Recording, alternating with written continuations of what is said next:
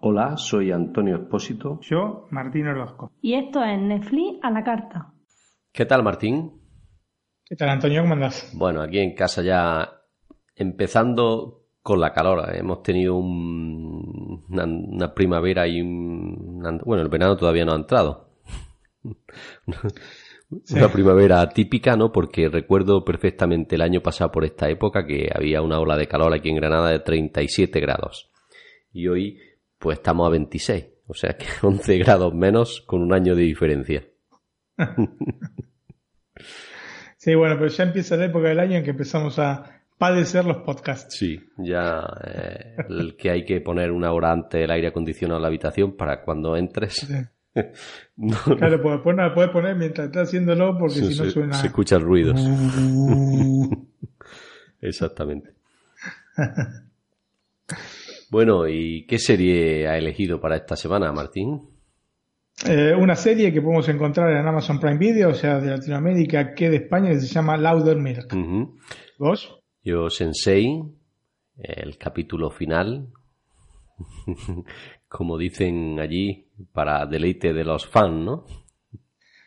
Sí, sí, sí. Muchos están esperando con ansias este último capítulo. Sí, Bah, sí. muchos, todos me Yo- imagino. bueno, yo me quedé también cuando mm, el año pasado por estas e- fechas eh, Netflix dijo que cancelaba, Sí. pues nos quedaba un poquito así, porque es cierto que mm, es entretenida la serie, tiene mucha acción y muchas más cosas y tuvo un final atípico y claro, pues abrupto. eso es, y los fans pues nos quejamos un poquito de este final y al final pues hay que hacer un aplauso por Netflix que ha decidido complacernos. Habla bien de Netflix esto, a pesar de que hayan cancelado la serie, bueno, evidentemente por problemas de presupuesto, es una serie muy cara para, para mantener. Pero habla bien de ellos que hayan oído los reclamos de los este, Sí, de los usuarios y hayan decidido hacer este nuevo, este nuevo capítulo, este capítulo final. Bueno, a mí no, no me gustan los 150 minutos de, o las dos horas y media. hubiera hecho, por ejemplo, tres capítulos, para mí hubiera quedado mejor. Pero bueno, han decidido hacerlo así por decir, hacemos uno y nada más. Bueno, pues eh, pese a eso, a ese mm, cosa que para mí no me gusta tanto, hay que aplaudir, como bien has dicho, a Netflix. Uno pero gordito. Eso es, uno pero grande. Muy bien, Martín, pues te dejo con tu análisis. Laudermilk. Te dije, eh, disponible en Amazon Prime Video, tanto en Latinoamérica como en España. Y Antonio, cuando uno piensa en Peter Farrelly, se le viene a la cabeza un tipo de humor irreverente, a veces relacionado con lo escatológico, y para muchos de un discutible gusto. Si repasamos las películas de uno de los famosos hermanos Farrelly, veremos que no se tratan justamente de piezas que uno pueda poner en un museo de la cinematografía, no sé si Obviamente esto indica que uno no puede disfrutar y reírse con películas como, por ejemplo, Tonto y Retonto, o como la conocieron en España, Dos Tontos Muy Tontos. El título original era Dumb and Dumber, la película del 84 con Jim Carrey Bueno, a mí hay, a y Jeff mí Daniels. hay a- otra que me gusta más que la de Algo pasa con Mary. Bueno, que nosotros la conocimos como Loco por Mary, o There's Something About Mary, una película del año 98, Ujú. o una que también que me gusta que se llama Irene, yo y mi otro yo. Ustedes la conocieron Como como yo. yo, yo mismo e Irene, es. sí.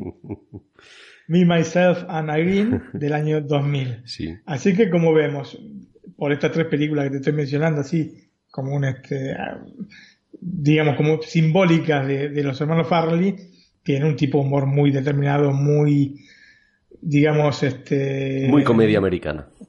muy comedia excesivo en algunos puntos, ¿no? No un humor finísimo, digamos, veámoslo de esta manera.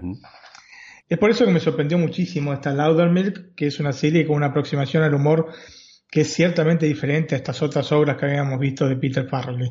En ciertos puntos nos encontramos con un protagonista que se asemeja al personaje de Larry David en Carb Your Enthusiasm, o no te entusiasmes tanto, o creo que en España el nombre de la serie es directamente Larry David, que encontramos por HBO. que te acordás que yo comenté acá en Netflix carta, ¿no? Sí, sí.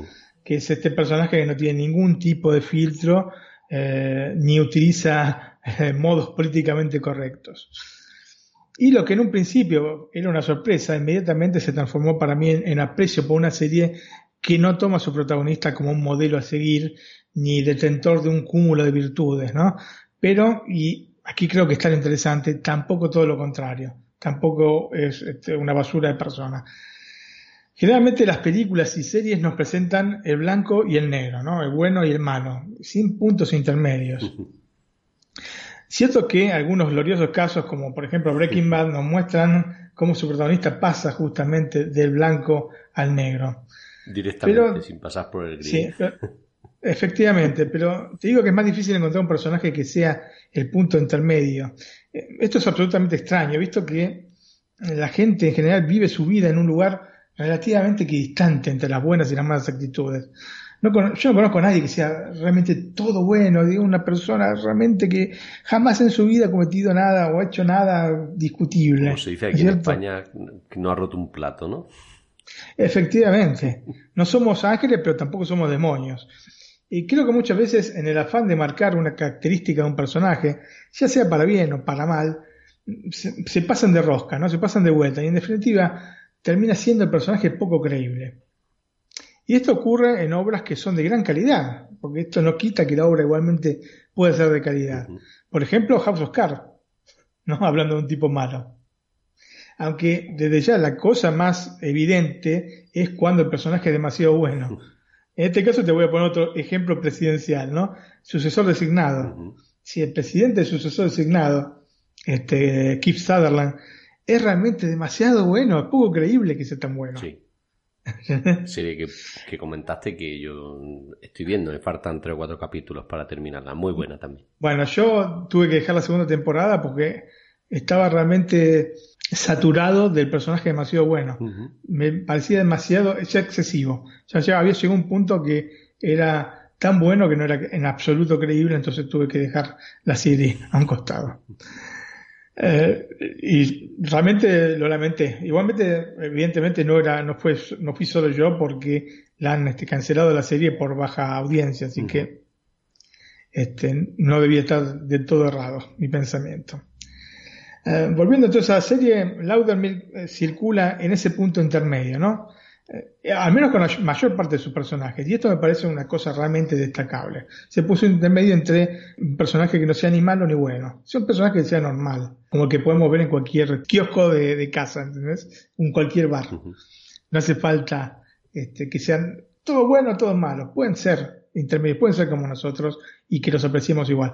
Porque justamente pasa que eligen estos eh, extremos para que la gente empatice eh, enseguida con el personaje.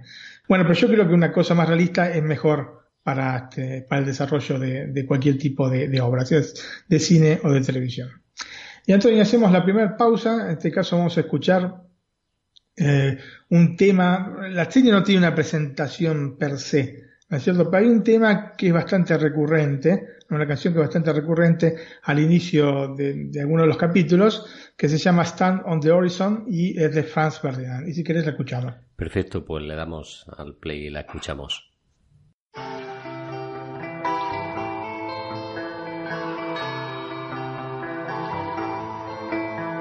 How can I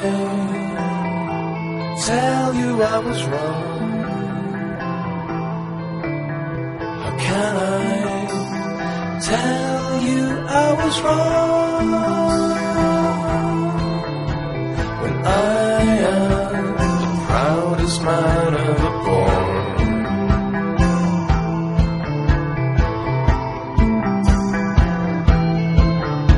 I Stand on the horizon. Wanna step across it with you. The winter sun says low.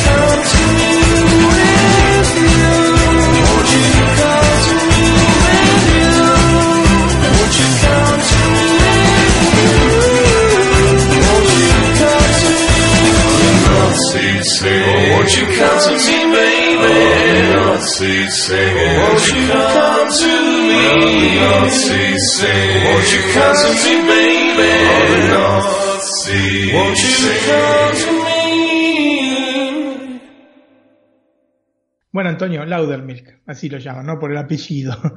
Como otros ilustres personajes televisivos, desde Columbo a Kramer de la serie Seinfeld, este, se ha utilizado en muchas ocasiones el apellido para, para llamar a la persona en lugar del nombre. El personaje este, es un crítico musical, escritor de libros de rock, aunque hace muchísimo que no escribe, un ex alcohólico que hace de la amargura su modus vivendi, vive en la casa de su sponsor, vos sabés que cuando vas a sitios como Alcohólicos Anónimos, este, tenés un sponsor que es el que de alguna manera te guía y tu soporte en el momento de, de debilidad, ¿no es cierto? Bueno, él vive directamente con el sponsor que se llama Ben y conduce un singular grupo de alcohólicos anónimos en el espacio que le brinda el padre Michael en la iglesia que lleva adelante. El padre Michael que también tiene sus cositas este personaje. La manera en que nuestro antihéroe motiva, por llamarlo de alguna manera, a los integrantes del grupo es bastante poco ortodoxa, pero en cierto punto se demuestra bastante efectiva por otro lado. ¿no? Lo hace desde su misma filosofía de vida, en la que la amargura tiene un rol prevalente.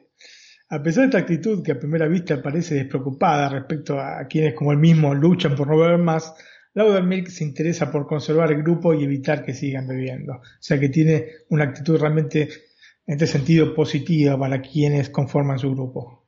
Si bien la estructura de la serie tiene como columna la historia de Sam Laudermilk, se llama así Sam, Ujú.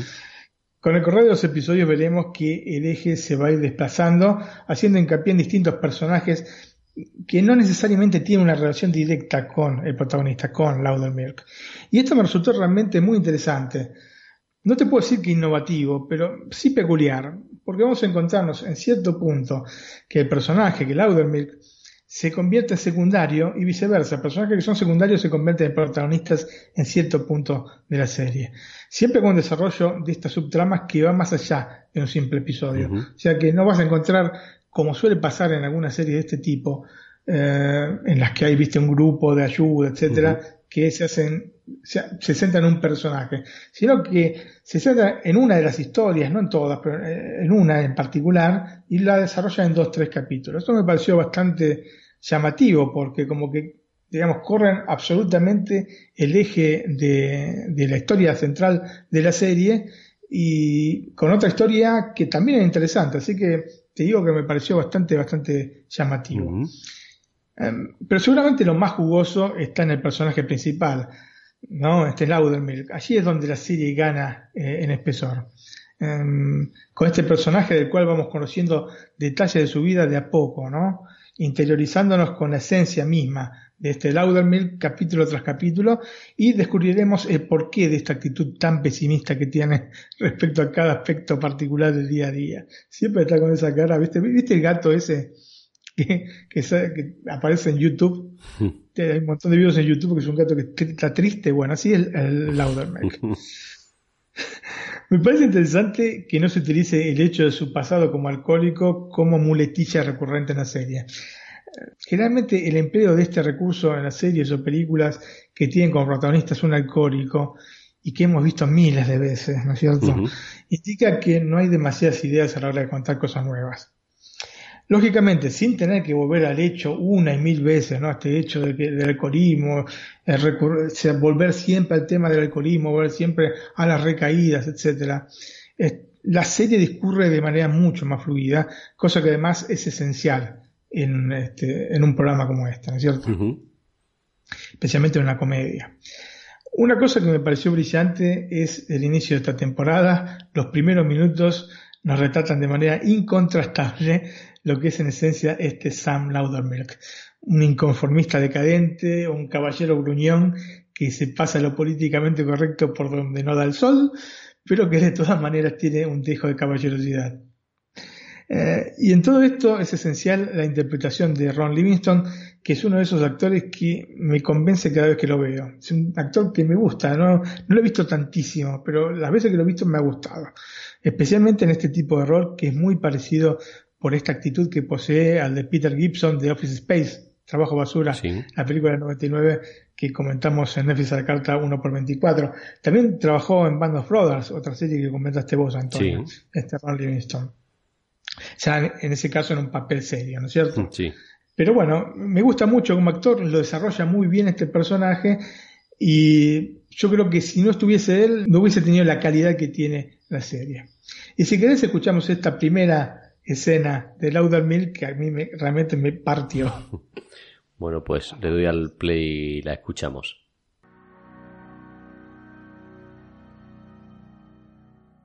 Begin again.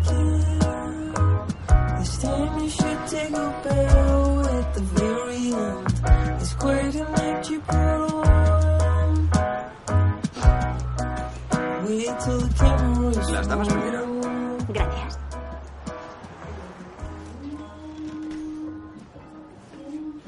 Muy bien. Quiero un café largo con leche de soja en vaso grande muy caliente, un chai latte caliente. Espera, espera, espera. ¿Qué haces? Estoy pidiendo. Sí, ya lo veo, pero yo he llegado primero y solo quiero un café solo. Un café solo. Has dicho las damas primero. ¿Nombre? Sí, en la puerta, no aquí. Pero, ¿qué diferencia? Señor, su nombre. Un momento, colega. La diferencia es que ahí yo he sido un caballero y ahora aquí tú estás siendo egoísta, maleducada y grosera. Aparte de ti hay más gente en el mundo, ¿sabes? Si dejases de mirar el móvil la verías. ¿El móvil? Aquí tengo la lista de cafés para el trabajo. Hay casi 100 bebidas en ese chisme. ¿Por qué tienes que pedir el café para toda la oficina? ¿No has oído hablar de Betty Friedan? No. ¿Gloria Steinem? Ni idea. ¿No? No, mm, mm, para nada. Creo que necesitas tratamiento. Ya tengo tratamiento, se llama café y no puedo tomarlo hasta que leas esa carta de Papá Noel para millennials que llevas. Eres un capullo. Soy un capullo. Sí. ¿Soy un capullo? Sí, eres un capullo. Seamos sinceros. Si yo no fuera joven y no tuviera un físico atractivo, no me habrías abierto la puerta. Estabas ligando y cuando has notado que no me interesabas, te ha molestado y toda tu caballerosidad se ha ido por el retrete.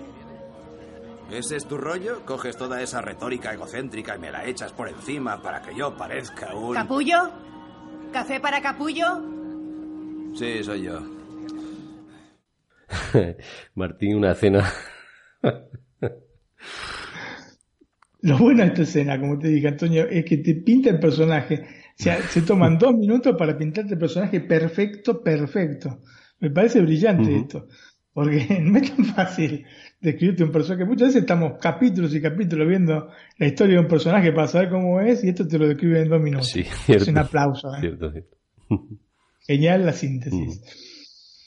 Por otra parte, Antonio encuentro muy divertido que los títulos de los libros que escribió Laudermilk también puedan describirlo. Tenemos dos libros que se ven en la serie. Uno se llama Negative Clips, que juega con el título de la canción de Nirvana del álbum Bleach de- del 89 que se llama Negative Creep, sin la S final, y que significa eh, imbécil negativo o negativo imbécil, no sé cómo quieras decirle. La versión del Milk sería calambres negativos, ¿no? Negative Creeps. Ujú. El segundo libro es All You Need Is Love and uh, 500 Other Songs to Kill Yourself, que también juega en este caso con la canción de los Beatles, ¿no? All You Need Is Love, y la traducción sería All You Need Is Love y otras 500 canciones para suicidarse. Sí, es muy... Con estas dos cosas deja muy claro su carácter, ¿no? Pesimista total, ¿no? Sí, sí, sí. Bueno, si querés, Antonio, entonces escuchamos este track Negative Creep de Nirvana. Sí, este es un track muy... Lo conozco porque he escuchado... Bueno, ya menos, pero hace unos años sí que escuchaba Nirvana. Sí, es bastante heavy Sí. este tema en particular. Sí, muy, muy... Con mucho ritmo. Bueno, pues le doy al play y lo escuchamos.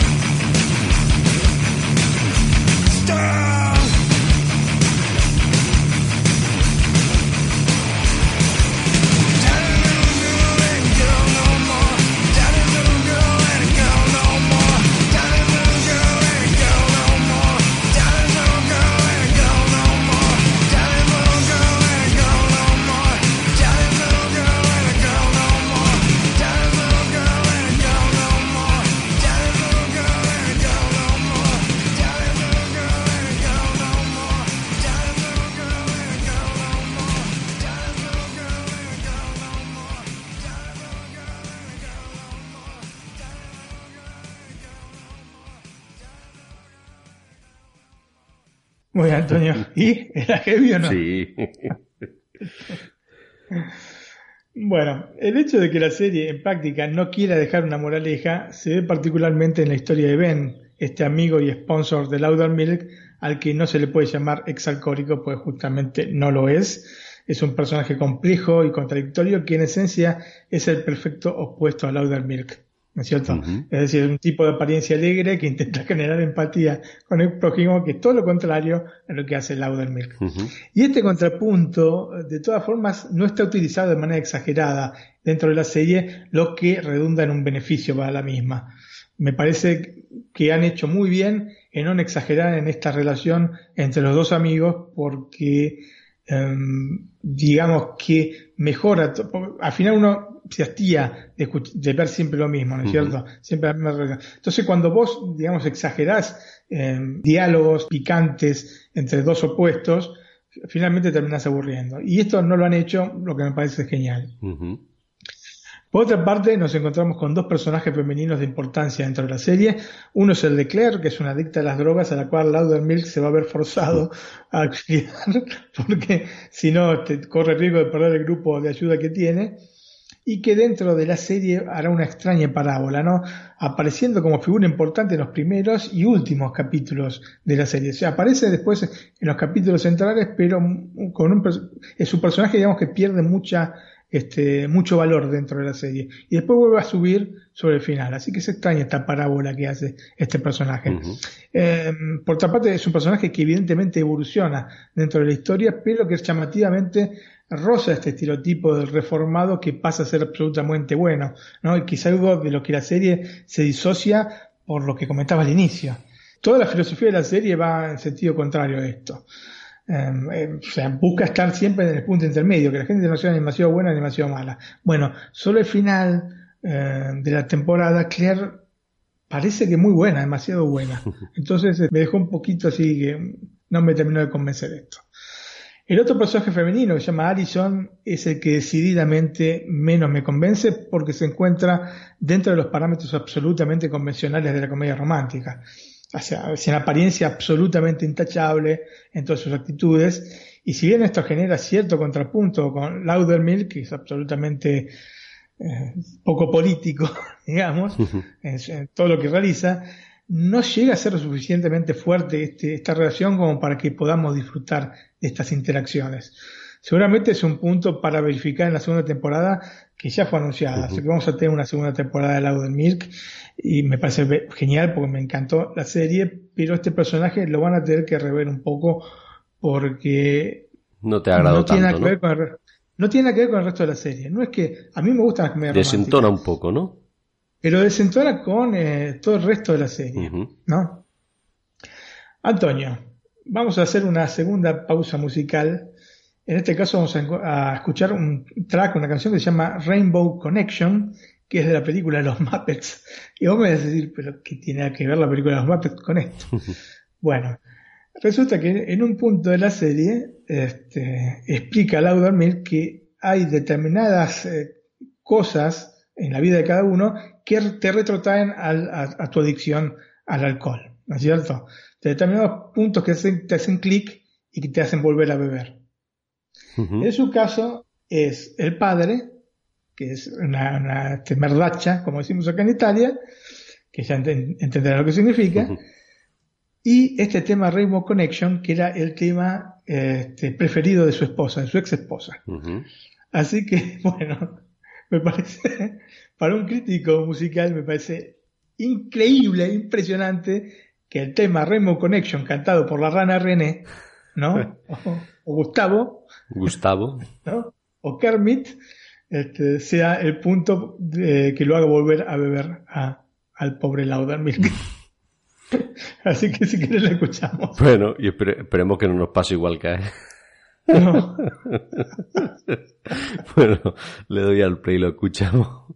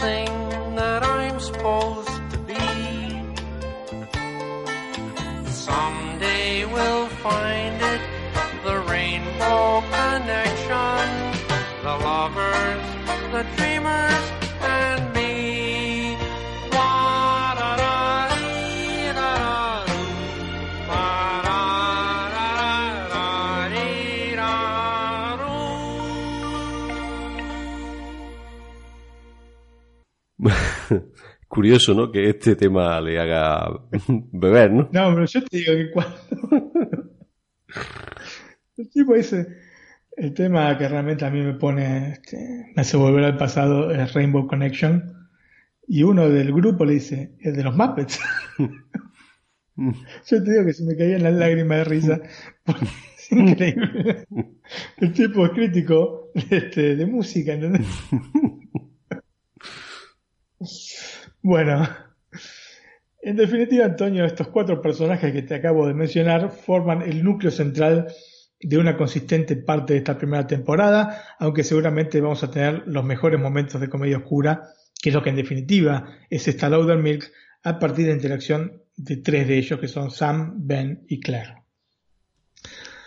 Respecto al grupo al que ayuda Sam, que también es parte fundamental dentro de la serie, me parece muy interesante que solo se lo tome parcialmente como fuente de subtramas. Mm, o sea que no es que toman a cada uno de los participantes del grupo y, y se hacen una historia. Esto me pareció bien, porque en definitiva es esto que te decía antes, ¿no? Al final se transforma en una serie que va teniendo, digamos, actores invitados que son el centro en cada capítulo y a mí eso sinceramente no me... Ya lo he visto muchas veces y no, no me convence.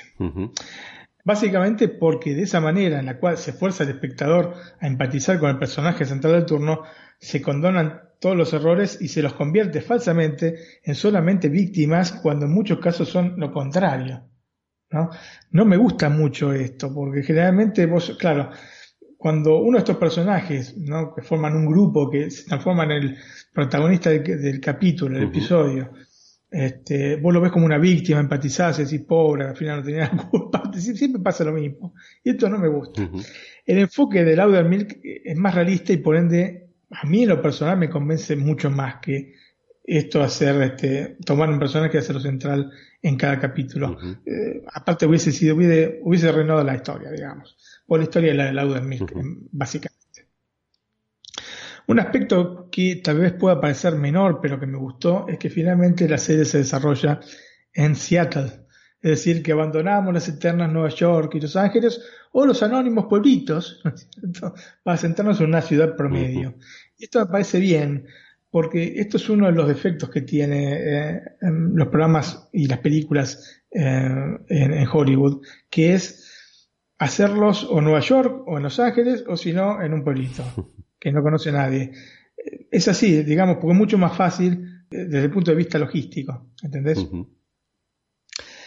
Pero no sé, Antonio, no sé lo que pensás vos, pero a mí, sinceramente, prefiero que se vea en otros lugares. Y esto está bien. No, eso te iba a decir, que así conocemos ciudades nuevas, ¿no? Claro, aparte que, aparte que lo que pasa es que en las grandes ciudades ya más o menos sabemos cómo se mueven las personas. En las ciudades más chicas eh, es distinto. Bueno, esta no es una ciudad chica, chica, porque es una ciudad de casi dos millones de habitantes. Pero claro, en comparación con Nueva York es bastante más chica, Ujú. ¿no es cierto? Con Los Ángeles. Entonces es bueno ver estas ciudades, este promedio, cómo es que se van desarrollando este, las cosas, no solo los personajes, que obviamente la gente es muy parecida en, en todos los lugares, pero el entorno cambia y eso eh, es este, a veces fundamental para darle giros a, a- a cada una de las series que, que podemos ver. Cuando se hacen solamente en Los Ángeles o en, en Nueva York vas a, ver, vas a saber cómo se mueve el entorno. Cuando es en un lugar distinto, el entorno puede variar y eso es lo, lo interesante. Antonio, la música es un elemento de importancia en la serie, aunque uno hubiese esperado que lo fuese más, ¿no? tratándose en esencia de la historia de un crítico musical. De todas formas, hay varias canciones del canadiense Andy Schoff que contribuyen a generar un clima, yo creo que nostálgico y con tintes depresivos que van de la mano del personaje de Laudermill. Así que si querés escuchamos una canción de Andy Schauf que se llama Begin Again, que se escucha varias veces en, el, en todo el- lo largo de la, de la serie, de esta primera temporada. Perfecto, le doy al play y la escuchamos. Begin again. This time you should take a bow at the very end. It's quite a night you put on. Wait till the cameras roll. You're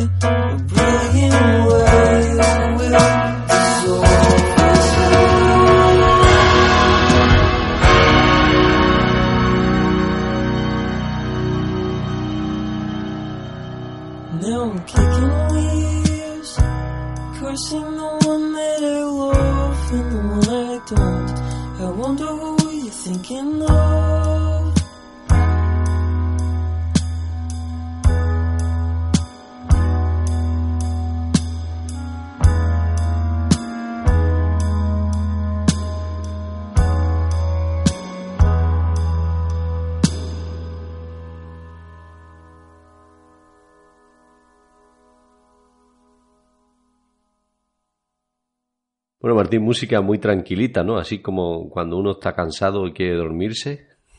Claro, o sea, como te digo, nostálgica y con tintes depresivos.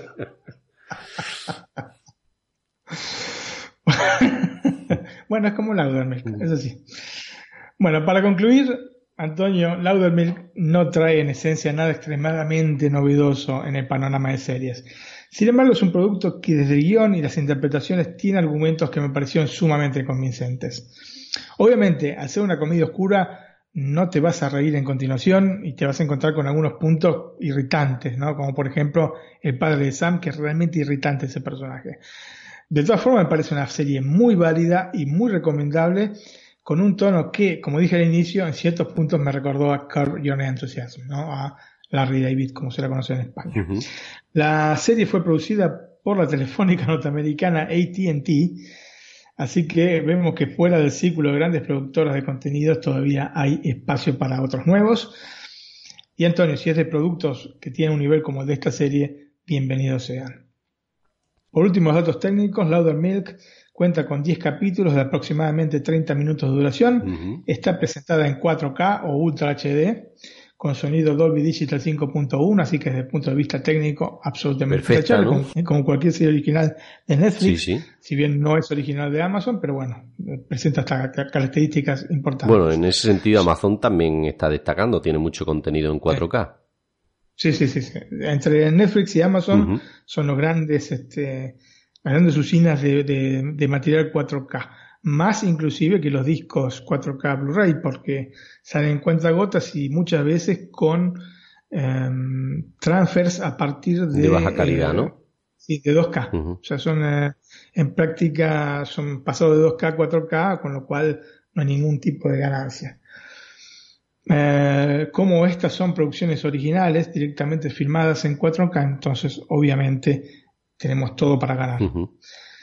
Eh, los protagonistas de la serie son Ron Livingston como Sam Laddermilk, Will Sasso como Ben, Anja Sapchik como Claire y Laura Menel como Allison.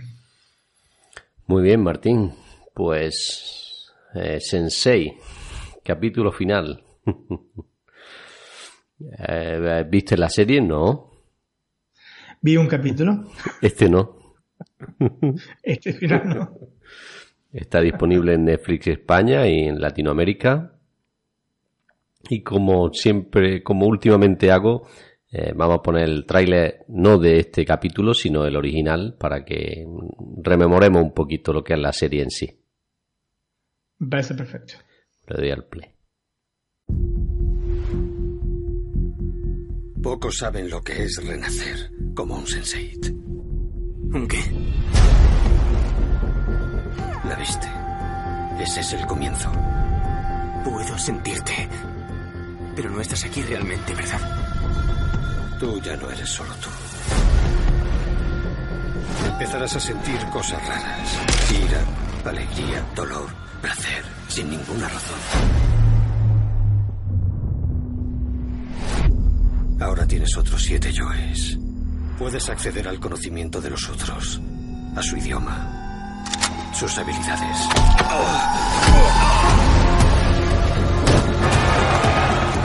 Ayúdame.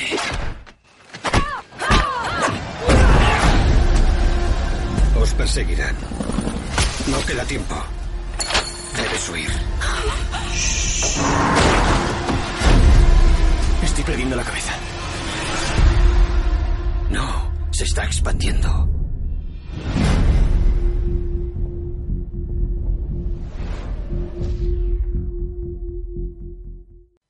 Martín, Netflix casi nos rompe el corazón cuando en el mes de junio de 2017 anunció la cancelación de Sensei, ¿no?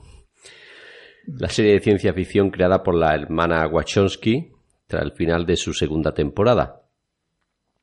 Lo cierto es que la cosa no se quedó así y muchos fans eh, nos manifestamos utilizando como medio las redes sociales, ¿no? Pidiendo un final justo para Sensei. Evidentemente, Netflix, viendo el éxito de la convocatoria, pues cedió, no le quedó otra y escuchó a los seguidores de los Homo Sensoriums.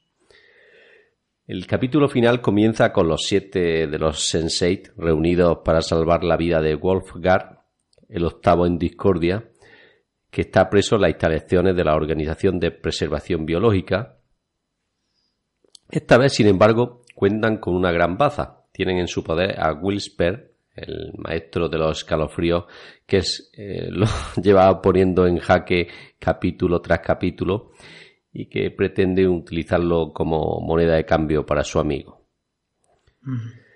Lo cierto es que aquí, hasta, acá- hasta aquí todo bien, pero la profundidad de Sensei y cómo se ha prodigado en explorar las diferentes subtramas de sus protagonistas explotará como un Big Bang en los primeros minutos de este especial de dos horas y media. Es, eh, es muy complicado no caer en la confusión cuando intentamos recordar el porqué de esta o de aquella rencilla o de la relación entre algunos de sus personajes, ¿no? No, claro, tenemos dos horas y media y sinceramente no hay tiempo para detenernos a pensar, ¿no?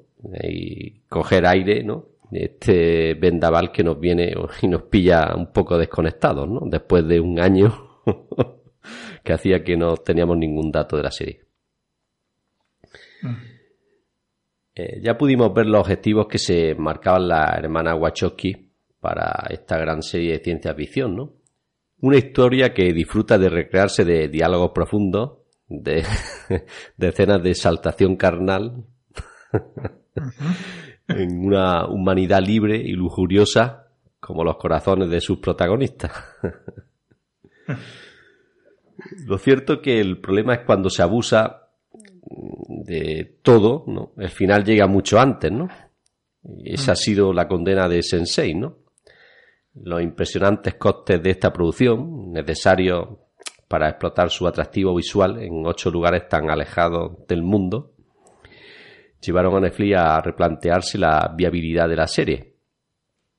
Aunque tampoco ayudó la audiencia, ¿no? Que pese a ser mucha, no ha conseguido cambiar de rojo intenso a tonos más azules los beneficios económicos de la productora. Es que era demasiado cara. El problema es que era demasiado cara. Eh, eh, Yo no creo que pasase por la cantidad de público que hayan levantado. O sea, No, me refiero. no es que si hubiese habido el doble de público no lo hubiesen levantado. Yo siempre lo hubiesen levantado de cualquier manera. Yo por lo que he leído es que sí ha sido una serie con mucha audiencia, en nuestro país muchísima, en España muchísima, pero que a nivel global no le, no le ha permitido eh, tener una viabilidad por los costes, Ah. ¿no?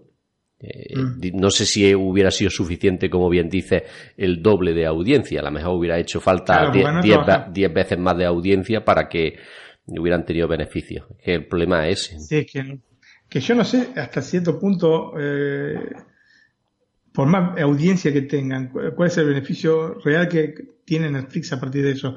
Porque Netflix no tiene publicidad porque no venden entradas para... este, o sea, lo que venden son los abonos, pero los abonos igualmente más allá Son los mismos, de- no creo que, se- que hayan caído tanto ni que se haya incrementado tanto por la serie. Digamos, después de todo, no es Breaking Bad, ¿no es cierto? Sí. que igualmente no era una original de Netflix. Así que eh, hay que ver, este, han hecho, vos fíjate que siempre la- las series que renuevan al instante son las series que eh, son más económicas. Después de todo, las que tienen menos efectos especiales, las que tienen que salir menos a girar por el mundo, como en el caso de Sense8. Eh, esas son las primeras que renuevan. Los, de dibujos animados Sobre todo, al toque enseguida, ¿eh? No, yo me refería quizá que, eh, que lo que pienso yo, vamos, no sé si estoy acertado o no, que al hacer esta serie en ocho lugares diferentes del mundo, pues ellos quizás pensaban que esto iba a conseguir subir eh, la cantidad de abonos, ¿no? Eh, exponencialmente, ¿no? Mm. En estos ocho lugares. Y a lo mejor han hecho cuenta y han dicho, pues mira, pues pese a hacer esta serie así, los abonos no siguen igual o menos, ¿no? Y no no nos interesa, ¿no? Claro, es un, es un tema difícil. Entonces, yo no sé cómo es que evaluarán ellos el poder continuar o no. Otra serie que a mí me gustaba mucho, que era Marco Polo, A mí también me encantaba. también la, la levantaron sin, sin que hubiese un capítulo final.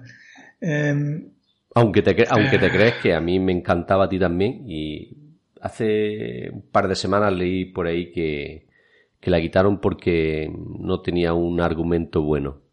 Y me quedé muy parado y digo, bueno, ya está. No- hay diferentes pensamientos. claro, bueno, si en eso vos sabés cómo es. Es lo que decimos siempre acá. Las cosas que nos gustan a nosotros, nos gustan a nosotros, pero puede ser que alguien que escuche diga, no, pero ¿qué estoy diciendo? Ujú. Esto no es así. Eh, para, para gustos colores, Eso ¿no? es. Como dicen ustedes. A mí, como bien sabe, y a ti también, Marco Polo nos encantaba. Y, y luego, pues, a Netflix y, a sus eh, directivos parece que no tanto, por decirlo así. Sí, sí, fue realmente una pena que, que cancelaran esa serie. Pero bueno, yo creo que las cosas pasan. eh, era una serie que es muy cara para producir. Entonces, las cosas pasan por ahí. Yo no sé si tienen demasiado en cuenta la cantidad de gente. Lógicamente, es una serie que no la ve nadie. ¿Entendés? O sea, para el lado negativo, sí. Si una serie que no la ve nadie o que tiene muy, críticas muy negativas, entonces sí la vuelan enseguida. Pero si la ve mucha gente, pero igualmente muy cara, es probable que también la, La eliminen. sí. Sí. Sí, sí. Bueno, va- vamos a hacer la primera pausa musical con el title team eh, de Sensei. Perfecto. Le doy al play y lo escuchamos.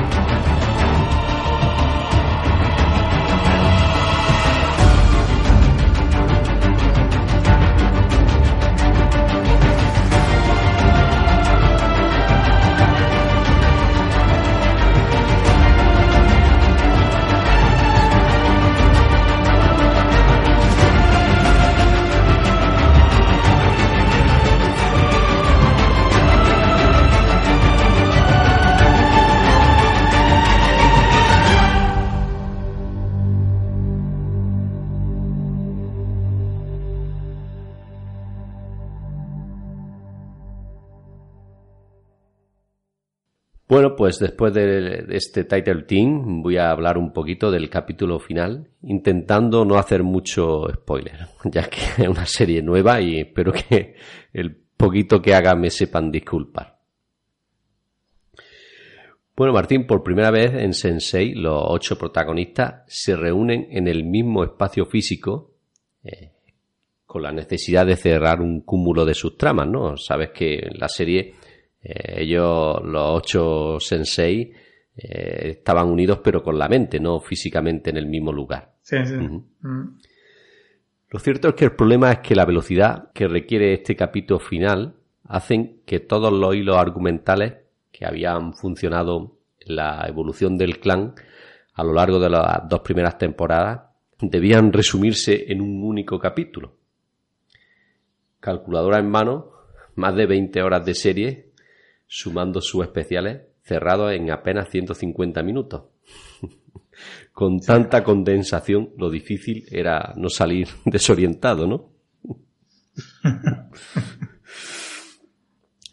La cuota de pantalla que había sido manejada con soltura en la evolución de la historia se convierte en una tortura para este especial, ¿no? Todos los fans de la serie tenemos en mente quiénes son los personajes y cuáles deberían dar el callo si la acción se adueña del especial, ¿no? Sí. Pero al estar condicionados por un episodio, personajes tan sobresalientes, que al, al principio era el más conocido de la serie, como Lito Rodríguez, eh, que interpreta el español Miguel Ángel Silvestre, eh, pasan desapercibidos y en este capítulo se da mucha más vida a Will, Wolfard y Sam. Mm. Digamos que el español es, sin ninguna duda, el gran perjudicado por el ritmo atropellado de este capítulo final. Mm. Lo que podría haber sido una solución virtuosa eh, se salva, desde mi punto de vista, por los pelos, tratando de satisfacer a los millones de fans de Sensei. Bueno, tampoco podemos olvidar, este cierre ha sido por y para los fans, ¿no? Manteniéndose fiel a esa máxima a toda costa. Un adiós a tres años de conexiones, lujuria y emociones a flor de piel, tan exagerada, sensible y salvaje, pero incomprensible por momentos, ¿no? Una serie que, le pese a quien le pese, ha sobrevolado en los límites de las producciones comerciales para ofrecernos un espectáculo de una sensibilidad social única. Una pena que Don Dinero ponga fin a esta, de esta forma a Sensei, aunque mejor así que con un final anticipado en la segunda temporada, ¿no? Sí, sí, ya que no se cierra nada, es trágico. Bueno, evidentemente el capítulo es bueno, pero yo he intentado ponerle algunas pegas en ese sentido, ¿no? Que encerrarlo todo en dos horas y media, más de 20 horas de serie, pues es complicado, ¿no? Y hace esto, ¿no? Que algunos de los que eran importantes en las dos primeras temporadas, ahora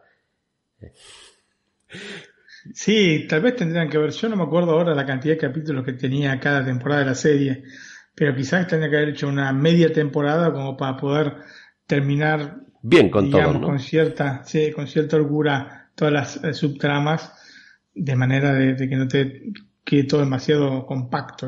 Bueno, yo lo he visto así, as- lo he visto así, quizá a mí me pilla más cerca por el, por el actor que es, que yo lo conozco, y sinceramente era el más conocido de la serie, ¿no? Bueno, luego Mm.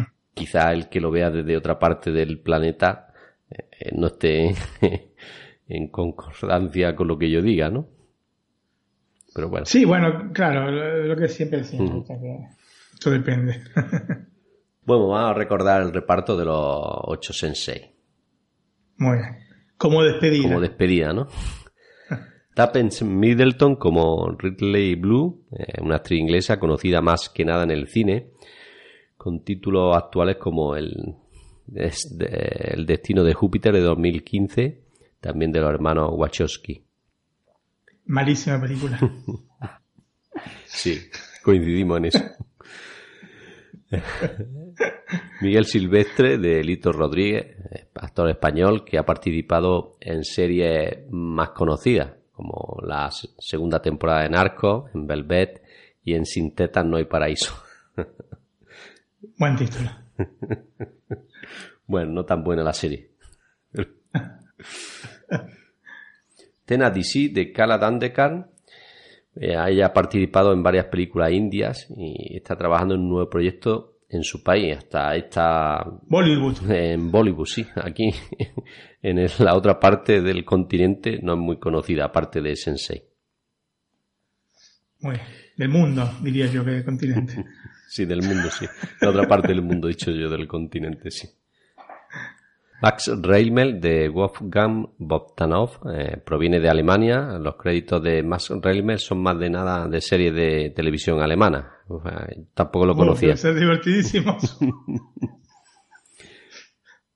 Yo no sé si te pasa a vos, pero las películas alemanas, salvo Ran, Lola, Ran, eh, la película del 98, me resultan aburridísimas todas. Yo no he visto muchas, ¿eh? Así que, Será por la manera monocorde en la que hablan, pero son de terribles. todas formas, no sé, tienen una cultura muy especial los alemanes, ¿eh?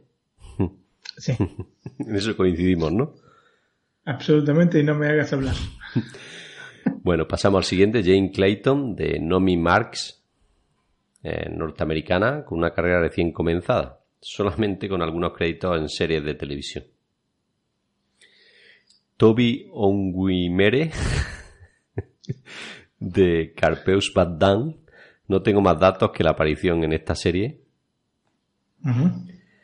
Donna B. de Zoomback eh, trabajó con- también con los hermanos Wachowski en El Destino de Júpiter y en Atlas de, de las Nubes. Eh, No sé si has visto estas películas. Sí. Sí, ¿no? Eh, Destino Júpiter te dije recién que es malísima. La- Y el otro de las nubes, eh, Cloud Atlas. sí, tampoco me, me, gustó demasiado. Traje Tom Hanks. Bueno, es coreana, como se puede ver en la serie, y con una amplia carrera en, el cine y en la televisión de su país. Eh, Brian J. Smith, de Will Gorky, es un actor norteamericano conocido por la serie de Gossip Girl y una actuación en Vigilados, eh, Person of Interest. Y el capítulo especial cierra con la frase, para nuestros fans, evidentemente, no podía cerrar de otra forma, y nos enseña algunos momentos del rodaje durante los títulos de crédito. Y finaliza con una canción muy conocida, ¿no? La canción Clean Bandage Rather Beef de la cantante Jess Glynn, que vamos a escucharla, Martín. La conocía seguro, ¿no? Sí, sí, la había escuchado, sí. Bueno, pues le doy al play y agradecemos a Netflix que nos haya dado la oportunidad de disfrutar de este capítulo final de Sensei.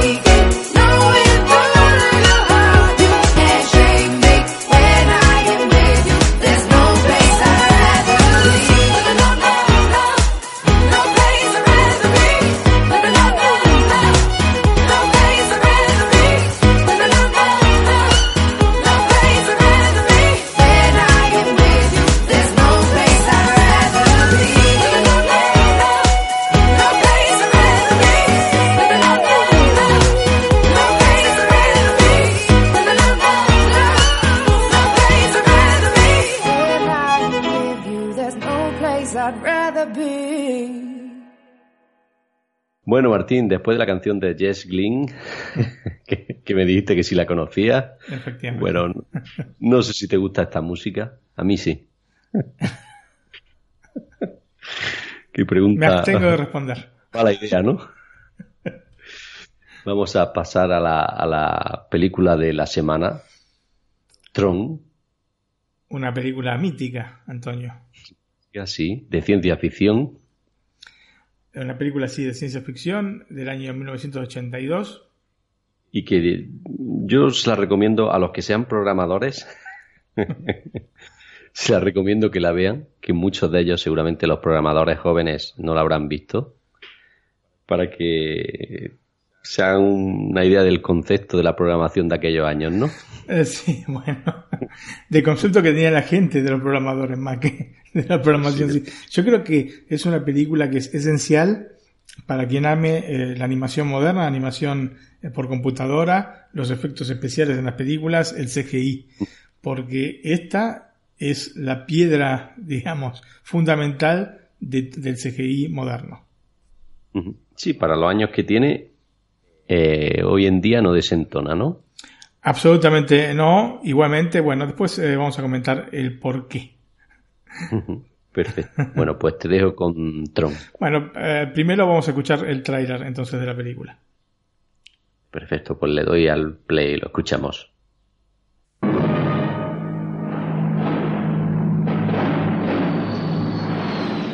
Empieza en este mundo, a este lado de la pantalla de vídeo, y le sumerge en un microuniverso que respira y vive más allá de las fronteras de la imaginación. El mundo de Tron. Sus proyectos de juegos de vídeo han sido robados.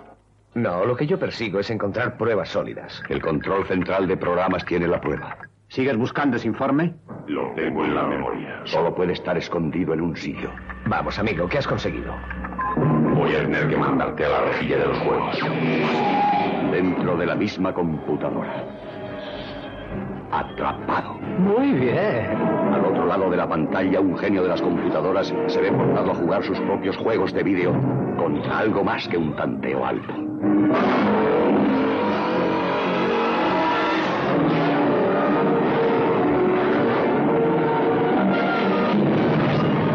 Le dieron los juegos. Que hubiera jugado.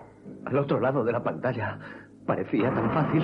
Ni siquiera este as de los juegos puede desafiarlos desde dentro.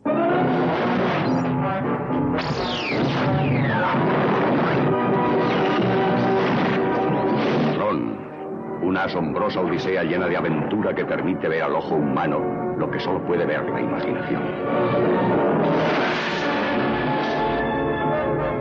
Tron, un mundo que le espera al otro lado de la pantalla.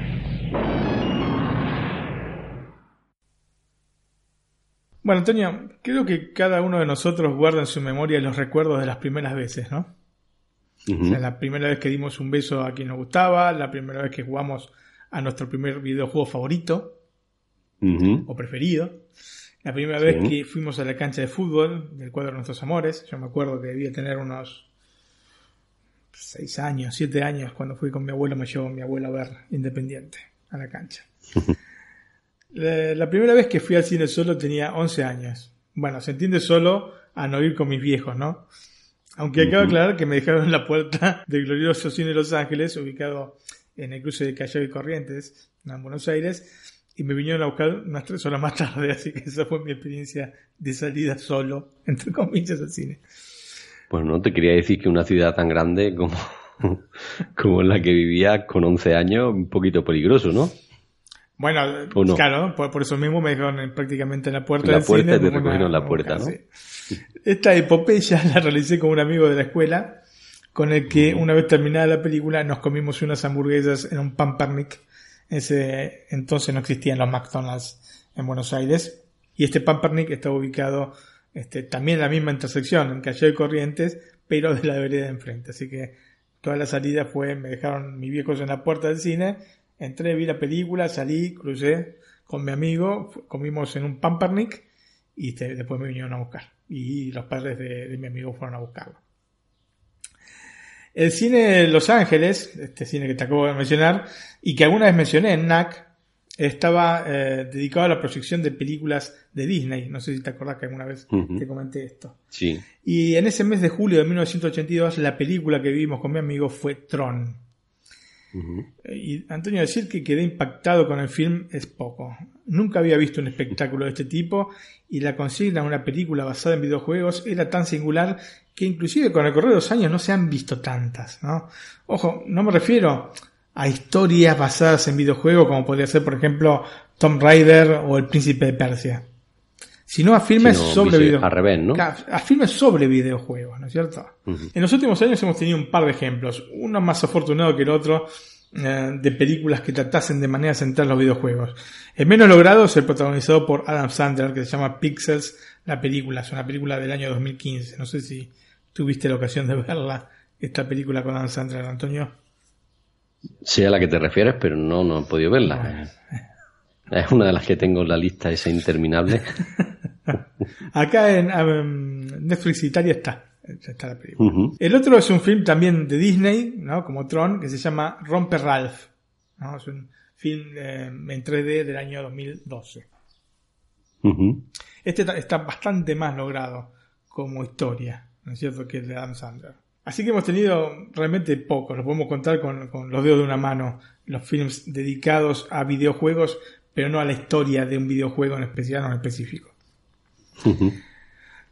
Pasamos a la, antes de comenzar a contar un poco la A ver, historia. no te lo he dicho, la de Romper Ralph, si la he visto porque la tiene mi hija aquí grabada en su disco. Ah. ¿Cómo grabada? No entiendo. A ver, explícame, por favor. Pues sí, compré el DVD y se lo pasé a un disco duro para en el que yo suelo copiar. Ah, entiendo. Vos sabés que está prohibido igualmente hacer eso, ¿no? Sí, sí, lo sé, lo sé. Pero esto lo digo entre amigos. Entiendo, entiendo. Shh, shh, shh, shh. Que nadie lo escuche, no se puede decir, no se puede copiar. Es el verdadero pirata el que hace eso, el que agarra el disco y lo copia. Bueno, sigamos, tendamos un manto de piedad sobre esto, Antonio. Bueno, Antes bueno. de comenzar a relatarte la historia de Trump, te voy a comentar cómo es la película porque sé que la viste hace bastantes años y quizás no la tengas fresca en la memoria.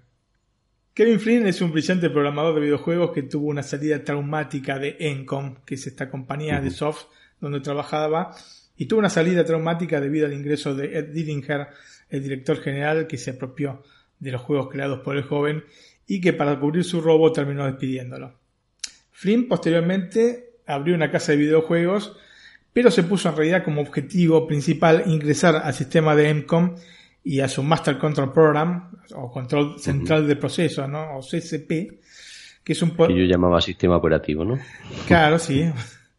Es un, un- digo, un concepto un poco más amplio que el sistema operativo. No es una inteligencia artificial. Eh, Que entonces intenta ingresar esta, este eh, Master Control Program para encontrar las pruebas del robo perpetrado por Dillinger. Eh, el sistema que continúa evolucionando y aprendiendo, entonces no permite que Flynn pueda ingresar y Dillinger, eh, temiendo que finalmente eh, lo consiga, bloquea todos los accesos por parte de los programadores de la compañía hasta poder localizar a Flynn. Adam Bradley es un programador de la compañía y nota algo raro respecto a este bloqueo. Así que junto a su novia, la doctora Laura Baines, que también trabaja en la compañía en el proyecto de un láser capaz de digitalizar objetos, descomponiéndolos y recomponiéndolos posteriormente, van a visitar a Flynn para advertirle que Dillinger está detrás suyo. Y esa misma noche los tres ingresan a Encom para extraer las pruebas que necesita Flynn, pero el CCP descubre que están dentro de la empresa y digitaliza al, al programador recomponiéndolo dentro del sistema. Es así, suena un poco enredado, pero... Sí, de eso sí me acuerdo, de eso que estás contando, pero- sí pero me acuerdo. eh, está, está muy bien, está, está muy bien la idea de la que parte. Em, dentro, ya dentro del sistema, eh, Flynn descubrirá que se trata de un mundo paralelo donde las personas con alguna vinculación con el sistema, o sea, programadores este, eh, o usuarios, ¿no es cierto?, del mismo sistema, tienen su alter ego. Entonces va a entrar en contacto con Tron, que es el alter ego de Alan, este Alan eh, Bradley, que es el programador que notó algo raro cuando bloquearon los accesos a los programadores. Y este Tron es un programa creado para proteger el sistema, ¿no es cierto? Para proteger de abusos en el sistema. También se va a encontrar con el alter ego de Lora, que se llama Lori, y que lo va a guiar por dentro del mismo sistema, porque obviamente los programas conocen todo el sistema y él, que es realmente un, eh, un programador, no lo conoce. Entonces va a funcionar como una especie de guía dentro de este CCP. Eh, otro de los, eh, digamos, alter ego que va a poder conocer es Dillinger, que, cu- cuyo nombre es Sark, que lo va a perseguir para hacerlo jugar dentro de- del mismo sistema los mismos juegos mortales que, que Flynn había creado para intentar eh, matarlo con su propio juego, ¿no? Una cosa medio siniestra, medio enredada y siniestra que quieren. Así que bueno, eh, tanto Flynn como Tron y Lora van a intentar liberar al sistema y poder sacar a la luz la documentación que acredite que Flynn había sido el creador de los videojuegos con el cual, o por los cuales, mejor dicho, Dillinger lo había este, despedido. Y que le habían reportado a parte de la compañía de ganancias millonarias, ¿no? Bueno, entonces así un poco la trama de la película. La trama, sí. Ya con lo que me has dicho me suena más. La historia de Tron para llegar a la película es el de un film de Disney, pero que en su momento no parecía del estudio. Yo varias veces te comenté que en las dos décadas posteriores a la muerte del viejo Walt, la compañía deambulaba entre producciones que intentaban calcar viejas fórmulas y otras producciones que eran demasiado inocentes para los tiempos que se venían. La empresa que hoy es indiscutiblemente la más poderosa del sector cinematográfico trastabillaba, caía con frecuencia y se iba hundiendo entre una gran cantidad de productos que en muchos de los casos eran bastante eh, pobres, ¿no? mediocres.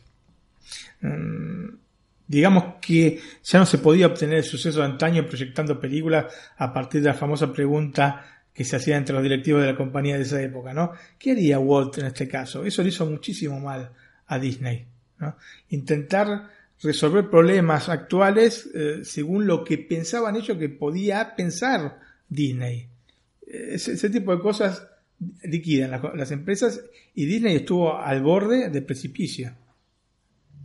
Una película como Tron, que hoy es vista como film de culto o como un clásico, ¿no es cierto?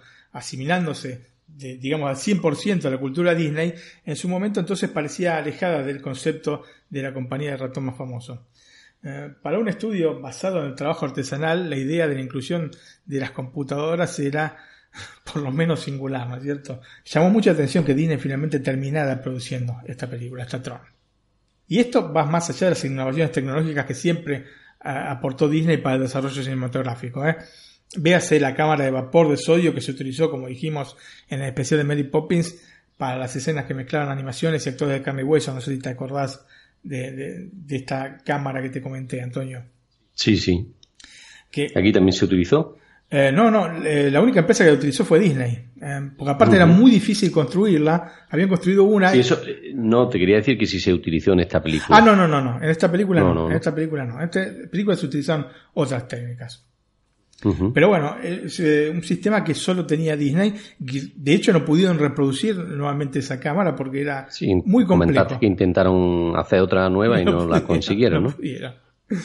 Esto, digamos, este sistema es el predecesor del actual Chroma, ¿no? O sea, hace exactamente lo mismo, lo que pasa que, bueno, el Chroma utiliza herramientas digitales que este, no utilizaban este, esta cámara de vapor de sodio. Otras importantes innovaciones tecnológicas que aportaron los eh, Disney Studios son, por ejemplo, la cámara multiplano, que de hecho cambiaron la historia de la animación y en la cual se utilizaban siete niveles de capas para dar profundidad y realismo a las animaciones. Es una invención tan importante que se utilizó desde antes del estreno de Blancanieves en el 37 y hasta la producción de La Sirenita que vio la luz en el 89. O sea, más de 50 años utilizaron esta cámara multiplano. ¿Y cómo era la cámara? Tenían siete niveles, ¿no es cierto?, de planos separados unos 15 a 20 centímetros uno de otro, quizás un poco más, y tenían una, cámara que estaba puesta en la parte superior eh, perpendicular a, a estos planos. O sea, no es que filmaban co- como se filma tradicionalmente, digamos como si uno estuviera viendo, sino como si estuviera viendo uno desde arriba hacia abajo, ¿no es cierto?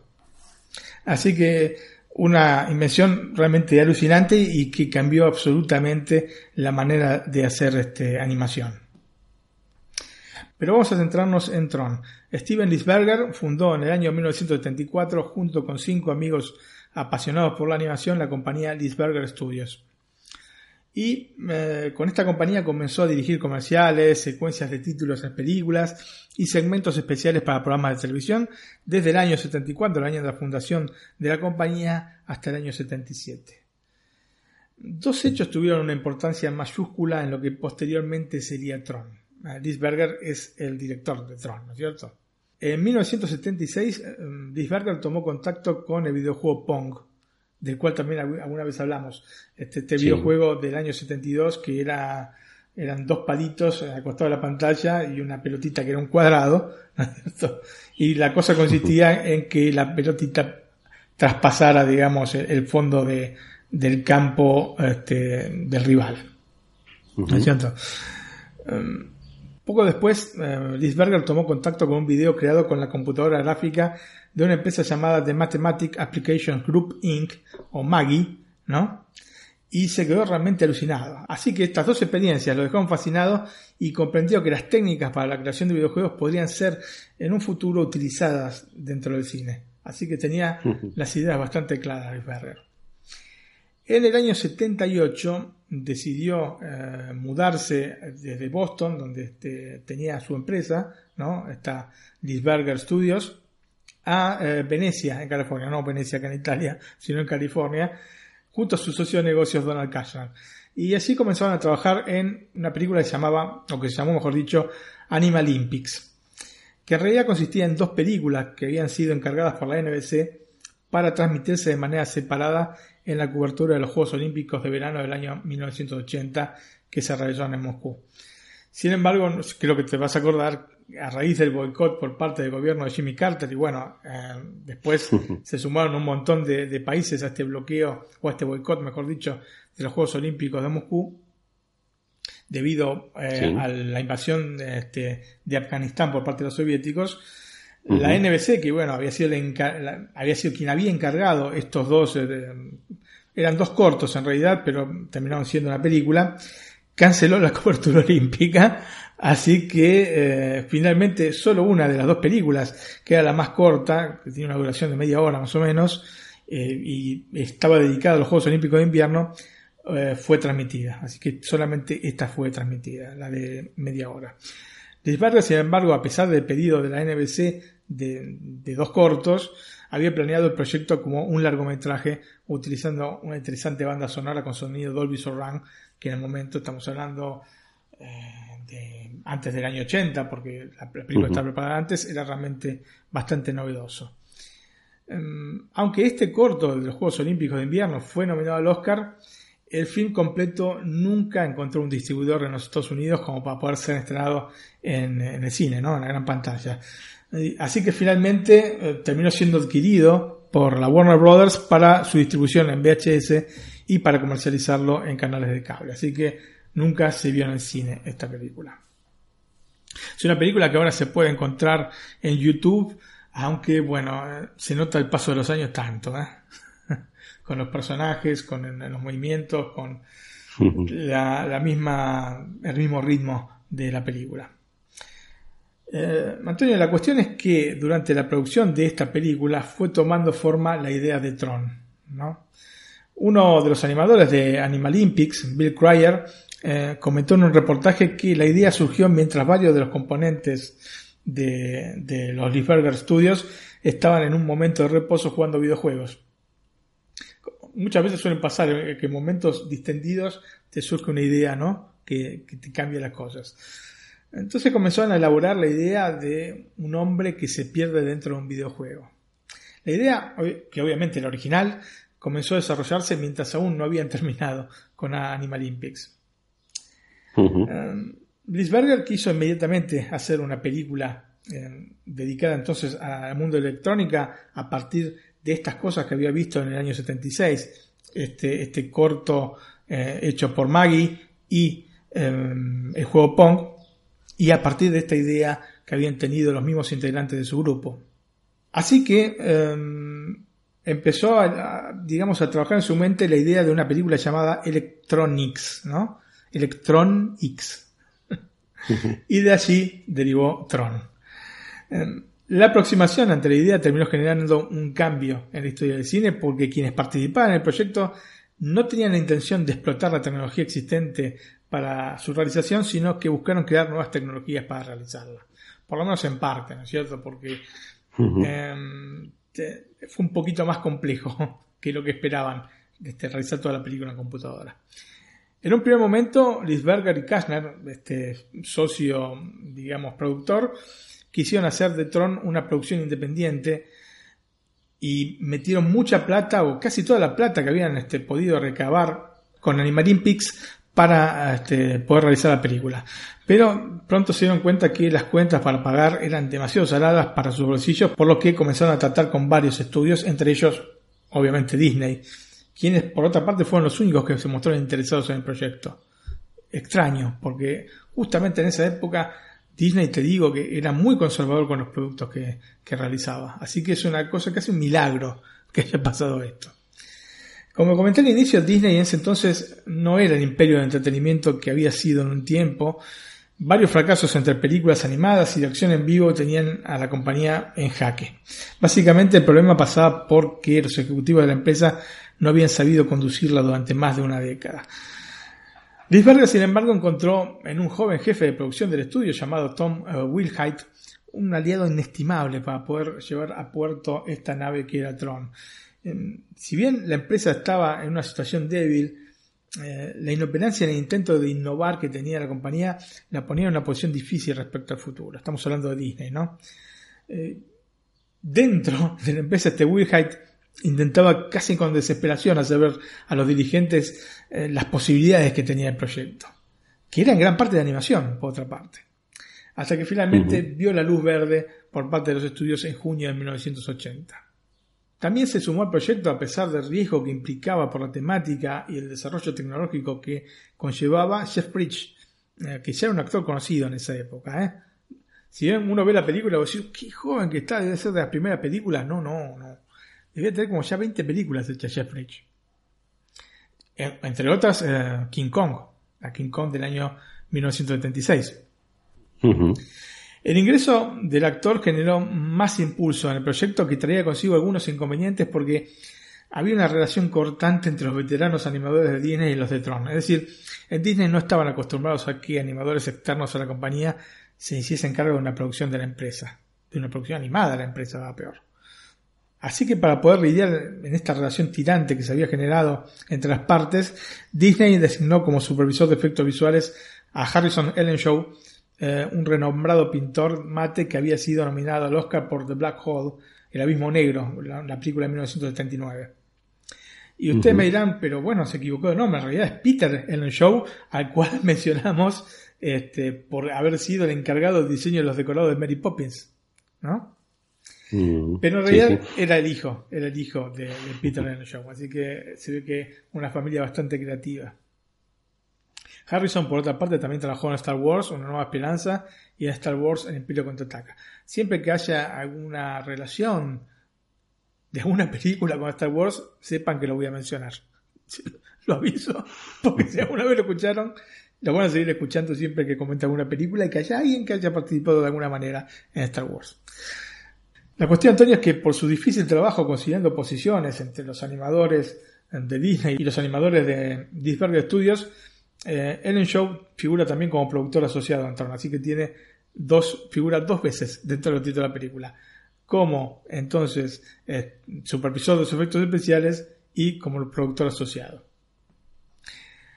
Antonio, hacemos la primera pausa musical y vamos a escuchar el tema principal de, de Tron, que se llama Theme from Tron, o sea, tema de Tron. No demasiado inspirado el título, ¿no? Perfecto, le voy a dar al play y lo escuchamos.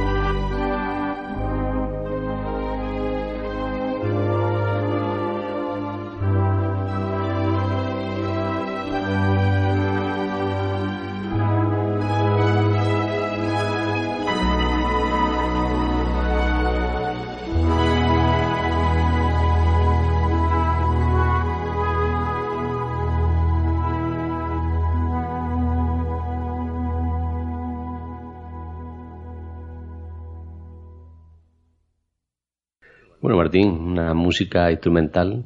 Efectivamente. Bueno, que a mí cuando la escucho me viene la película esta.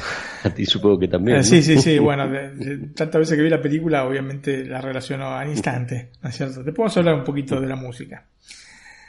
Y Antonio, otro gran actor que estuvo a punto de participar en la película fue Peter O'Toole, ¿no? Lawrence de Arabia, quien siguió el proyecto de cerca porque le había entusiasmado el guion. De hecho, había sido contactado para protagonizar al villano de la película, este Ed Dillinger o Sark o el programa de control maestro. Son todos la misma, el mismo actor, ¿no? Aunque el papel terminó siendo de David Warner que es un actor que por- seguramente muchos lo conocerán por haber participado como villano en la película Titanic. Eh, Pero O'Toole estaba interesado en el personaje de Tron, este, barra Alan Bradley, pues que bueno, Alan Bradley en la vida real y Tron, que era el programa que había creado Bradley y que estaba dentro del sistema, ¿no? Eh, hasta allí todo bien. El problema se dio cuando comprendió la naturaleza del film, que poseía mucha animación, y entonces decidió abandonar el proyecto. Finalmente este papel de Tron terminaría en las manos de Bruce Boxleitner, que contaba con una sólida carrera en televisión, en medio al que siguió ligado luego de participar en Tron. De hecho, es una de las pocas películas eh, en las que ha trabajado este Bruce. Y Antonio, la leyenda popular dice que el diseñador del concepto visual del mundo electrónico de Tron, que es fantástico, el concepto visual es increíble, Sid Mead, estuvo presente cuando se hicieron las audiciones para el papel de la doctora Laura Blaines, o Yori, bueno, la contraparte Yori, ¿no? Dentro del sistema, eh, y en un momento hizo una broma sobre que quien debería llevarse el papel fuese la actriz capaz de deletrear la palabra crisantemo, obviamente en inglés, y aparentemente la que lo consiguió, la única que lo consiguió fue Cindy Morgan, y por eso se quedó con el papel. Esto seguramente, si lo escuchan las feministas, incendian todo, Antonio. Antonio, quienes realizaban la película comprendían que, aunque la apuesta era alta, el resultado iba a ser increíble. La sensación de estar participando en algo especial y que eventualmente excedía el mero espectáculo cinematográfico, yo creo que era claramente palpable y las innovaciones tecnológicas se presentaban prácticamente a diario. En la película hay nada menos que entre 15 y 20 minutos de animación hecha en la computadora. Estamos hablando del año, antes del año 82, en el año 82 la estrenaron. Así que entre el año 80 y el 81. Que es tantísimo, ¿no es cierto?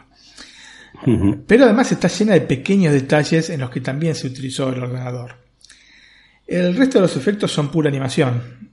De hecho, mucha gente piensa que toda la película está animada con la computadora y en realidad no. Hay mucha, mu- o sea, eh, la película dura más de, un- este, una hora y media y si estamos hablando de 15-20 minutos quiere decir que tenemos 70 minutos largos de animación tradicional o bueno, este, em, eh, acción en vivo, ¿no es cierto? De hecho, originalmente la película había sido estudiada para ser completamente animada. Esto causa en algunos casos estupor porque se cree, como te digo, que todo el film fue realizado con la ayuda de la computadora. Pero claramente haber podido realizar esos minutos fue todo un hito en la industria cinematográfica, Antonio.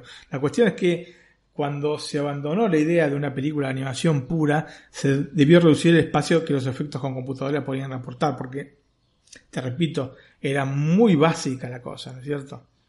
De hecho, mira, te explico cómo desarrollaban las escenas que utilizaron este CGI. Em, la producción, entonces la Lisberger Studios, se apoyó en cuatro compañías de animación digital que realizaron un par de minutos cada una. un par de minutos. Y el proceso era sumamente complejo y lento. Eh, si bien hoy parece algo increíble, las computadoras podían generar solamente cuadros individuales. Cuadros individuales, estamos hablando de, de este 24 cuadros por segundo. ¿no? O sea, fíjate la cantidad de cuadros individuales que tuvieron que hacer para 15 minutos, 20 minutos de animación. Y eh, obviamente no había manera de colocarlos digitalmente en la película. ¿no? Porque no, no se trabajaba la película digitalmente. Por lo que lo que hacían era colocar una cámara cinematográfica delante de la pantalla de la computadora y filmar cuadro por cuadro. ¿No? Eh, la potencia escasa de la computadora de, ese entonces dictaba el ritmo de filmación y en algunos cuadros tardaron horas en generarse. Qué barbaridad. Así que vos fíjate todo el trabajo engorrosísimo que hubo detrás de la película. Meses, ¿no? Y meses y meses, ¿no? Efectivamente. O sea, haber Lo explico un poco más fácil. Tuvieron que filmar la película que ya estaba producida en la computadora. Este cuadro por cuadro aparte. El resultado es visualmente muy atractivo, especialmente en las escenas dentro del ordenador que tienen este aspecto tan particular entre los personajes que prácticamente en su totalidad están en blanco y negro y el resto, exceptuando algunos detalles de sus trajes en colores azules para los programas y rojos para el sistema. Creo yo recordar, ¿no? Que eran así, ¿no? Fluorescentes, ¿no? Sí, sí, sí, sí, efectivamente. Los colores muchas veces son oscuros, resaltando los personajes que tienen un aspecto que se asemeja a aquello de las películas mudas. Vos cuando los ves te, da la sensación de, estar viendo una película muda, a pesar de lógicamente hablan. Pero esto tiene un porqué, que después lo voy a explicar. Eh, lo más particular es la luz que emiten y con la cual se puede de alguna manera transmitir las emociones del personaje en cuestión. O sea que en determinados momentos sube la luz del personaje, ¿no es cierto? Sube la intensidad de la luz y en otros momentos baja. Y esto te genera la sensación de que te está transmitiendo emociones el personaje. Está muy bien, muy bien pensado. Sí, sí. Eh, Todas estas combinaciones de color y luz son absolutamente fantásticas y evidentemente muy particulares. Para realizar este tipo de efectos se utilizó un sistema de animación retroiluminada o con luz de fondo llamado backlit animation, en la que los actores que estaban vestidos de blanco, pues están absolutamente vestidos de blanco, iban a ser filmados en blanco y negro con una pantalla negra de fondo. Y eh, luego los trajes eh, se iban a colorear en postproducción, ¿no cierto? con técnicas tradicionales de fotografía y también rotoscópicas. Ese término no, no sé qué Eh, consiste. Antonio, eh, la rotoscopía es prácticamente em, cuando se filma, eh, ¿cierto? Esto lo utilizó mucho Disney. Se filma, digamos, una escena y después mm, prácticamente se calcan los movimientos. ¿No es cierto? De esta manera vos tenés movimientos muy fluidos y muy creíbles. En animación sirve mucho. Si bien Disney eh, en muchos casos utilizó actores que hacían las escenas, yo te comenté en La Bella Durmiente, y ellos después las copiaban en realidad a, a mano, no es que tenían el aparato, un aparato específico que para hacer esto. Eh, en otros casos sí se ha utilizado esto para justamente hacer efectos especiales, ¿no es cierto? Así que básicamente vos tenés la anima- eh, digamos una filmación normal y le dibujás arriba, por ejemplo un auto que se va moviendo, ¿no es cierto? Y vos copias cuadro por cuadro o dibujás arriba del, este, de cada cuadro filmado. Esto es básicamente. Digamos que sería como poner un papel encima de una pantalla, ¿no? Claro, como calcar, ¿viste? Como, poner un papel de calcar para calcar eh, alguna foto o algún dibujo que te guste. Básicamente eso. En este caso, en vez de ser dibujos, eran filmaciones con acción real, ¿no es cierto? Entonces se utilizaban estas técnicas tradicionales fotográficas y rotoscópicas como para poder este, completar este aspecto tan particular estético que tiene la película. Toda esta técnica obviamente demanda muchísimo trabajo. De hecho se emplearon 85 personas y 13 lugares de animación dispersos por Los Ángeles para poder llevar adelante el trabajo que consistía en el empleo de varias capas de alto contraste y negativos de formato grande. Para realizar todo esto utilizaron unas películas que Kodak creó específicamente para el film llamadas Kodalit, pero había ciertas limitaciones con este material. Una de ellas, por ejemplo, es que debían utilizar las películas en el orden de fabricación. O sea, por ejemplo, si habían fabricado 1, 2, 3, 4, no podían utilizar 4, 2, 3, 1. Tienen que usar 1, 2, 3, 4. La cuestión es que hubo una confusión con la, con la producción de, de la película y las utilizaron en cualquier orden. Así que esto provocó que en varios momentos el brillo de la imagen cambie, ¿no? Sube y baja. Y es por esto que tenemos esta sensación de estar viendo películas eh, mudas. Porque las películas mudas tenían este problema. Si vos ves una película muda hoy, ¿no es cierto? O un restaurada, vas a ver que la intensidad de la luz sube y baja. ¿No es cierto? Sí. Bueno, Sí, sí. Esa, esa, este, ese efecto que vemos en Tron, en realidad es un efecto que salió un poco de casualidad y porque no quisieron, digamos, filmar nuevamente todas esas escenas, porque aparte ya estaban excediéndose del presupuesto de 17 millones de dólares de la película, que ya era bastante alto, específicamente para la época. Estamos hablando del año 80, ¿no es cierto? 80, 81. Bastante alto, ¿no? Sí. Así que esta cuestión eh, casual terminó imprimiendo al ambiente de la película un aspecto realmente particular y que a mí me apasiona. Me encanta el aspecto estético que tiene Tron, Que es muy, muy particular. Em, Para los actores fue una experiencia extenuante por la cantidad de horas que se pasaba en el set y por el hecho de tener que interactuar muchas veces con elementos que en práctica no veían, ¿cierto? Esto puede suponer algo normal en nuestros días, sin embargo en ese momento no era tan habitual, así que eh, se estresaban un poquito más los actores. Conforme iba avanzando la producción, se fueron acercando para curiosear y ver cómo se está trabajando muchos animadores. Entre ellos había un joven animador de la compañía ¿no? de Disney, que luego sería la cabeza creativa de Pixar y posteriormente de los estudios Disney, y estamos hablando de John Lasseter, que ahora, bueno, eh, acaba de anunciar que va a dejar la dirección de, de Disney, ¿no? Se está, está encargado de la parte de, de películas de Disney y bueno, por todo este tema de, de denuncias, de acoso, bueno, eh, tuvo que lamentablemente dejar su lugar. Yo sinceramente hago un paréntesis sobre lo que yo opino de Lasseter sin conocer en particular esto y no quiero entrar a defender ni nada. Eh, el tipo, por lo que se ve, parece, parece realmente un pan de Dios, sinceramente. es muy... eh, se lo ve muy cariñoso. Yo no creo que haya tenido mala intención. Sinceramente te lo digo esto, ¿eh? Después de, de- de haber leído bastante sobre él, no creo que haya tenido mala intención. Lo- Lamentablemente, esto se dio en un momento muy particular y eh, tiene que dejar. Este, Sí, ha roto, ha roto ahora todo esto y a todos le va a salpicar, vamos, a Sí, todos o a muchos. Sí, sí. Yo en este caso, en otros casos no, no pongo la mano sobre el fuego, pero por este John Lasseter sí. Yo la- lamento mucho, lamento mucho que haya pasado esto, Que porque vaya, sí. aparte es un gran creativo. Eh, Ujú. Yo creo que la manera de contar historias. Disney, parte por su culpa, ¿no? Efectivamente. Yo creo que la manera de contar historias de Lasseter se asemeja mucho a la manera de contar historias de Disney. Y que se tenga que ir, y especialmente por las circunstancias que tiene que ir, es muy triste. Eh, bueno, la cuestión es que Lasseter se obsesionó tanto con lo que se estaba haciendo allí que solía instalarse por largas horas, ¿no? Se iba de la mañana y se quedaba todo el día para ver esta cantidad de animadores de Tron, este, lo que estaban construyendo. Desde ya que a partir de allí el amor entre Lasseter y las computadoras fue indisoluble, pero bueno, eso ya es una historia que contamos en el especial de Pixar, así que quien quiere escuchar más sobre la historia de Lasseter puede escuchar nuestro especial de Pixar. Antonio, los animadores de Tron han dejado dentro de la película varios huevos de Pascua. Vos sabés lo que son los huevos de Pascua dentro de la película, ¿no? Sí, sobre todo la de Pixar. Bueno, eh, la de Disney tiene un montonazo, ¿eh?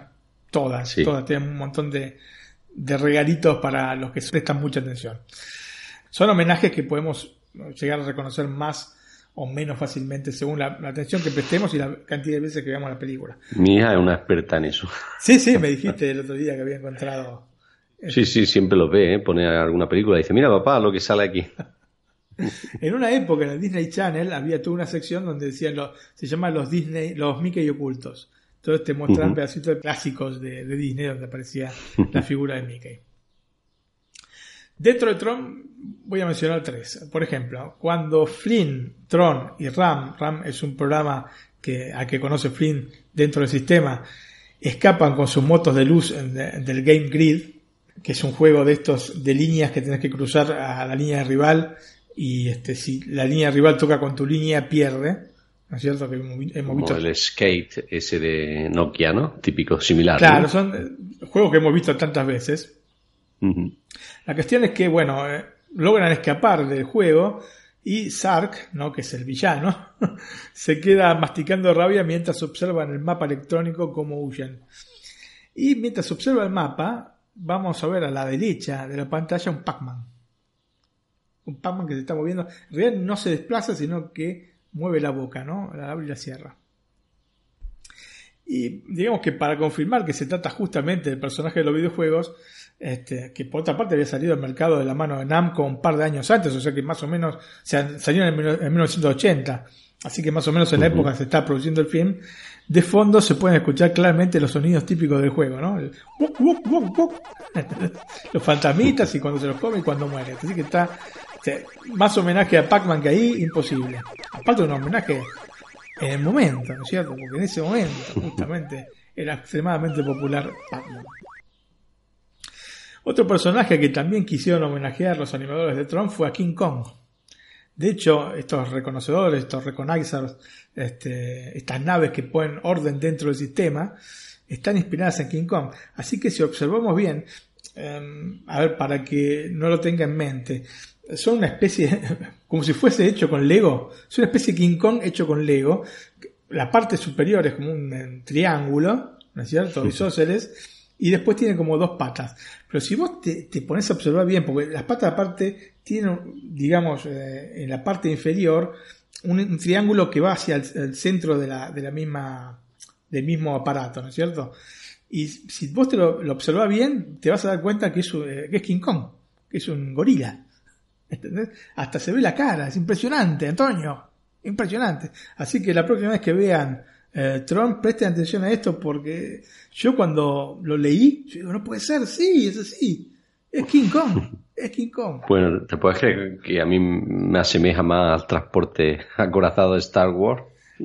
Pero visto desde frente.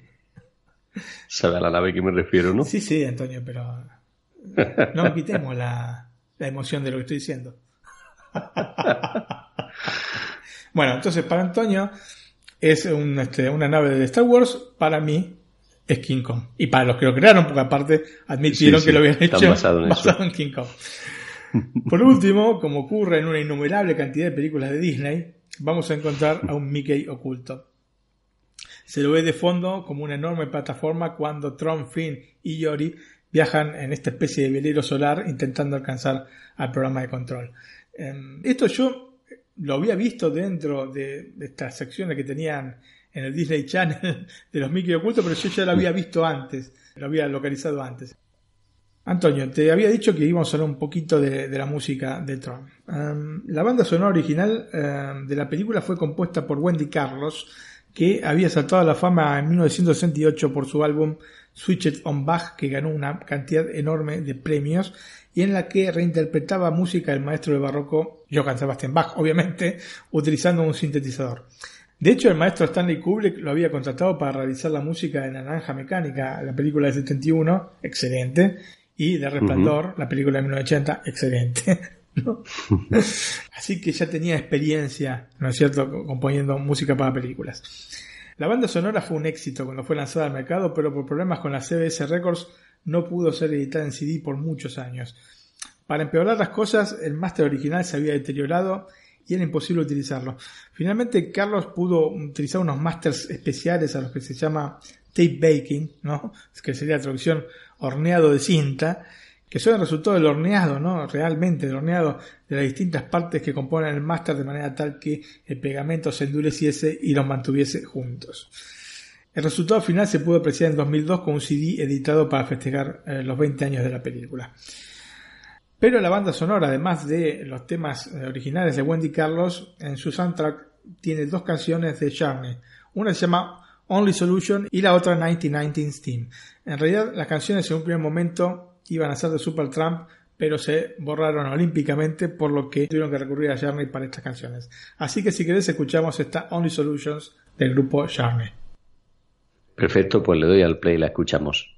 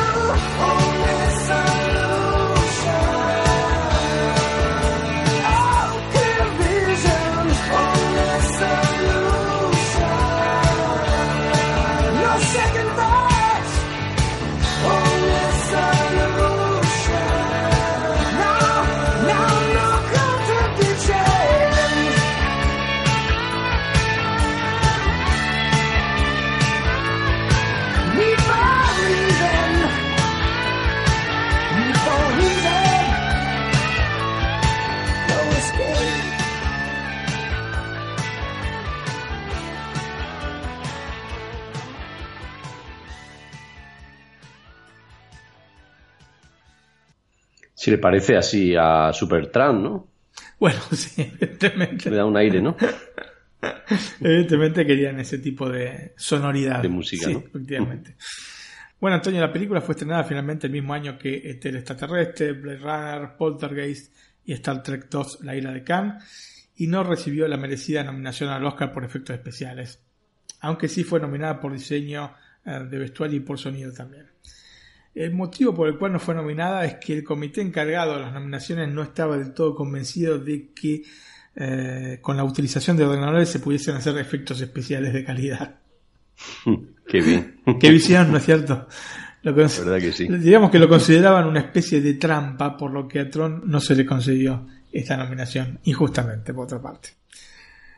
La película tuvo un presupuesto de 17 millones de dólares, como te dije anteriormente, y terminó recaudando 33 millones. Esto le permitió superar en taquilla, por ejemplo, a Blade Runner, que tuvo eh, un presupuesto similar y recaudó 27,9 millones, si no me equivoco. Aunque quedó lejos de Poltergeist y Star Trek 2, La ira de Khan, que recaudaron creo que más de 75, 76 millones de dólares. Por no hablar de Tele extraterrestre, que recaudó más de 792 millones de dólares globales, ¿no es cierto? Eh, La película, por sus innovadoras técnicas de filmación, en especial por el aporte del CGI, iba a ser la tapa de las revistas Time y Newsweek, aunque a último momento y por razones desconocidas no llegaron a estar en la tapa. Sinceramente, los mismos productores de la película se preguntan por qué, si iban a estar, después no estuvieron, ¿no? ¿Alguna presión de alguien? No sé, no se sabe. Algo sería así. Eh, sí, no entiendo el, el motivo, pero bueno, yo qué sé. Eh, Esto sin lugar a dudas, si hubiesen aparecido en las tapas de Time y Newsweek, le hubiese dado un espaldarazo a la producción, obviamente en los Estados Unidos. Antonio, y hay una anécdota que dice que en una reunión en la casa de Jeff Bridge eh, se encontraron Liz Berger y Ridley Scott, ¿no? el director de Blade Runner, que estaba sumamente alterado por la recaudación que había tenido Blade Runner, que es una cosa incomprensible para nosotros, ¿no? Pero Sí. bueno, este, eran otros tiempos y bueno, se- digamos que no sé si entenderlo, pero este, en contexto quizás sean más comprensibles. El problema... Supongo Sí. que habría menos friki en aquella época, ¿no? Por decirnos así. Puede ser, sí. Porque aparte de todo, trabajando Harrison Ford seguramente ya tenía que tener un impulso extra en la película, ¿no? Pero bueno, Sí. eh, a veces eran las cosas así. Pero bueno, ahora es obviamente una película de culto, desde ya. Eh, el problema esencial en el que coincidieron este, Liz Berger y Scott fue que ET había elevado tanto el listón que cualquier cosa por debajo de los 100 millones de dólares de recaudación era visto prácticamente como una decepción, aunque hubiese producido ganancias. Como había sucedido por, por otra parte en ambas películas, ¿no es cierto? Ambas habían ganado dinero. Pero bueno, cuando hay una película que gana 792 millones y vos ganas 33, te van a decir tu película fue un fracaso. Por más que haya tenido ganancias por el doble de lo que tuvo el presupuesto de la película. Y esto es un poco, digamos, una espina que tiene clavada Liz Berger, ¿no? Respecto a Tron. Antonio, Tron tiene una importancia superlativa en el cine contemporáneo. Hay que entender que si la película no hubiese sido realizada, tal vez el cine como lo conocemos hoy, con uso y en algunos casos abuso, esto hay que reconocerlo, de efectos especiales hechos por computadora, hoy no existiría. La película, sin ser un fracaso, en su momento no tuvo el éxito que merecía. Probablemente porque la gente todavía estaba atada a ciertos parámetros estéticos y culturales por los que un film hecho con computadora, aunque como vimos eh, fue solamente en una fracción que se utilizó esta técnica, no entraba eh, en el canon de sus gustos. Especialmente, bueno, porque eran efectos con computadora desde ya básicos, ¿no? Eh, tampoco vamos a engañarnos. No era la película de los Vengadores, la última película de los Vengadores. Era una película con efectos con computadora muy, muy básicos. Sin embargo, como corresponde a un producto que rompió con los moldes, se fue convirtiendo lentamente, pero también de manera merecida, en una película de culto que hizo posible que otras como Toy Story se hiciesen realidad. Y esto no es una conjetura, son palabras de John Lasseter, nada más ni más menos, ¿no? Dijo, yo no hubiese hecho Toy Story si no hubiese existido Tron. Eh, la película, a pesar de que, como dije, no fue un éxito en un primer momento, con el correr de los años se fue asociando de manera indisoluble también a Disney, tanto es así que, por ejemplo, en el segundo capítulo de la saga de videojuegos de Kingdom Hearts, creada por Square Enix, no sé si alguna vez viste este videojuego, es fantástico. Ahora, hace pocos días, Sí, sí.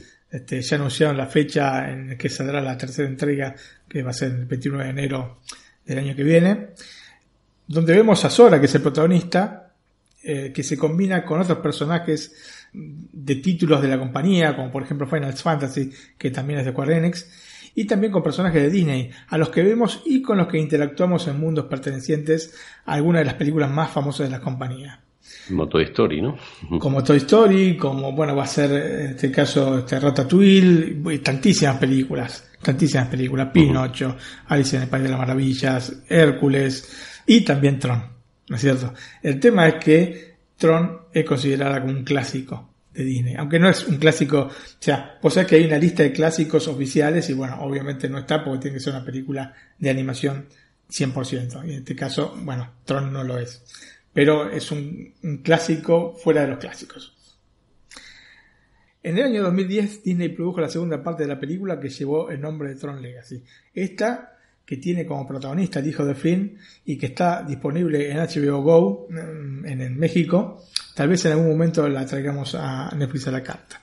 Pero por el momento nos vamos a centrar solamente en Tron. Um, Tron es un film absolutamente recomendable por su importancia histórica, en el obvio contexto cinematográfico, pero también porque tiene un guion coherente y con pocos baches y un tratamiento visual superlativo. El film está disponible en México en la plataforma Blim, sea, dentro del abono de Blim se puede acceder a la película y se puede alquilar en la tienda de PlayStation. A ver, estos precios a mí me resultaron extraños, ¿no es cierto? Porque serían dos pesos mexicanos. Que Son muy poco, ¿no? Sí, son menos de 10 centavos de euro. Yo sinceramente Mm, sí. creo que deben ser 20. Pero bueno, a mí el sitio Just Watch me da como que lo venden a, a 2 pesos mexicanos. Si es un error de la PlayStation Store, aprovechen porque por menos de 10 centavos se pueden alquilar la película y por eh, 8 pesos 99 mexicanos, que son será unos 30 40 centavos de euro, se la pueden comprar. Así que por ese precio directamente, aunque nunca la hayan visto, cómprensela porque vale la pena. También se encuentra entonces en México en iTunes a 25 pesos mexicanos para su alquiler. Mientras que para comprarla eh, en la tienda de PlayStation, como te dije, eh, cuesta 8 pesos mexicanos con 99. En la de Microsoft, eh, 79 pesos mexicanos. En iTunes, 99 pesos mexicanos. Y en Google Play Store, 150 pesos mexicanos. En España, por su parte, está disponible para su alquiler en Rakuten TV y Google Play Store a 1,99€ y en la PlayStation Store a 2,99€, mientras que la encontramos a la venta en Rakuten TV, Google Play Store y PlayStation Store a 9,99€. Acá en Italia sabés que está dentro de Netflix. Sea la primera que la Es la segunda suerte parte. que tienes, ¿sí? Sí, sí, sí, sí. He tenido suerte en este sentido. Para quien esté interesado entonces en la versión física del Blu-ray, que te comenté antes que está muy barato, en España lo venden a 6,95€, que me parece una ganga. Una ganga. El único problema es que no tiene convertido el audio a un formato este, sin compresión. Em, Es un formato bastante viejo, es un este, Dolby Digital 2.0, si no me equivoco, el de la película. No sé por qué motivo, pero bueno, este, igualmente vale la pena. La versión, por ejemplo, que yo vi en Netflix, la calidad de video es alucinante.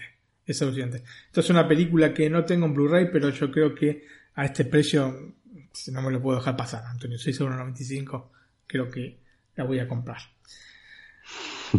Pasamos para concluir a los datos técnicos. Tron fue estrenada el 9 de julio del año 82 en los Estados Unidos, el 22 de julio en Argentina, así que yo habré ido al cine el 24, el sábado 24 de julio. En Argentina estrenan los jueves las películas. El 24 de septiembre del 82 en México, el 28 de enero del año 83 en Uruguay, el 3 de marzo en Perú, el 23 de marzo en Colombia y el 24 del mismo mes en España. La duración de la película es de 96 minutos, tiene dos formatos de pantalla. Eh, la película fue filmada en 70 milímetros. Eh, para el original de 70 milímetros el formato de pantalla es 221 y para la copia de 35 milímetros es de 231. Y el sonido es Dolby Stereo, que es el sonido que este, tenemos en el Blu-ray. ¿Por qué no lo han restaurado? No sé, yo creo que es una película que eh, tranquilamente puede tener un track eh, multicanal y se podría disfrutar aún más, ¿no es cierto? No, no veo por qué no, no tiene un track eh, de 5.1 canales al menos. Pero bueno, son cosas este, de Disney. Incomprensible, ¿no? Sí, no sé si incomprensibles, habrán querido dejar eh, el formato original, pero bueno, no sé, hubiese estado bueno este, un, un remix. Siempre, Yo creo que sí, ¿no? Con todo este tipo de películas le viene bien un relanzamiento en ese sentido, ¿no? Mejoramos el audio, sí, la volvemos a vender. Claro que no sería 6.95. No, bueno, pero la parte. Mira, ese precio estoy yo pensando hasta comprarla, fíjate. Absolutamente. Tienes, que comprarla, Antonio, ¿cómo no? Comprala. Comprala, ¿eh? No, sí, te digo la verdad, vale la pena. Vale la pena porque aparte eh, tiene buenos extras por lo que estuve leyendo. Y bueno, este, yo les aconsejo tantísimo ver esta película, em, que es, como te dije al inicio, es la piedra sobre la que se basa toda, digamos, todos los efectos especiales con CGI que vemos en la actualidad. Si no hubiese existido Tron, todavía estaríamos viendo efectos hechos manualmente. Muy bien, Martín. Pues una película que, como bien dices, más que alquilar, hay que comprar. Yo creo que sí. 6,95. Creo que sí. Y la segunda, Y debe ser un precio similar en todos los países donde esté Amazon, ¿verdad? Yo, bueno, esto no estoy tan seguro, pero yo creo que sí. Es una película que, evidentemente, siempre es para un grupo reducido. ¿eh? Es una película de culto y las películas de culto generalmente no, no es para, para, para todo el público. De todas maneras, eh, te repito, la recomiendo tantísimo. La segunda parte a mí me gustó.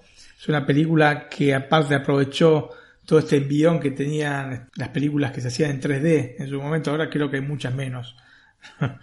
Eh, pero en ese momento, era, digamos, el furor, estamos hablando de 2010, y está bien, no es como el original, desde ya, pero bueno, eh, hay aparte una cosita que a mí, la única cosa que no me convence de la película es una animación este, que hicieron de Jeff Bridge, porque tenía que aparecer en las primeras escenas de, de la película joven, y Antonio.